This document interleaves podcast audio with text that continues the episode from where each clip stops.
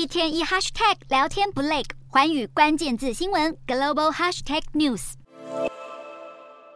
现年八十岁的美国总统拜登，在镁光灯照射下，脸上的岁月痕迹全部浮现而出。尽管年纪一直令拜登饱受抨击，但这位最年长美国总统总是坦然面对调侃，还自信满满的强调自己的身体感觉非常良好。就连在三十号的白宫记者协会晚宴上，拜登都还幽默的回击常常批评他太年老的媒体人士。拜登上月二十五日正式宣布角逐连任，立刻被外界质疑他能否撑过第二任任期。要是拜登顺利连任，将以八十二岁的高龄再登总统大位，卸任时则已经八十六岁，这令某些选民担忧拜登可能会在任内与世长辞。另一方面，要是共和党阵营民调领先的川普当选，他将在七十八岁上任，八十二岁卸任，也难怪选民们这么不乐见两位美国史上最老总统的对决。虽然部分专家认为拜登和川普任内过世的可可能性并不低，还是有人持反面看法。英国一家数据分析公司 Vita Club 依据寿命模型推算，拜登预期寿命还有十一年，能活到九十一岁；川普则还有十四年，能活到九十岁，代表两人的寿命都将超过二零二九年下一届总统任期结束。尽管这样的数据令人稍微放心，但对美国选民而言，最大的问题其实是年迈总统的心智状态以及精神敏锐程度。许多人年过八十后将开始出现智力衰退现象，也难怪不少。选民会有疑虑，把国家元首以及三军统帅这些攸关国家存亡的重责大任交给拜登或川普。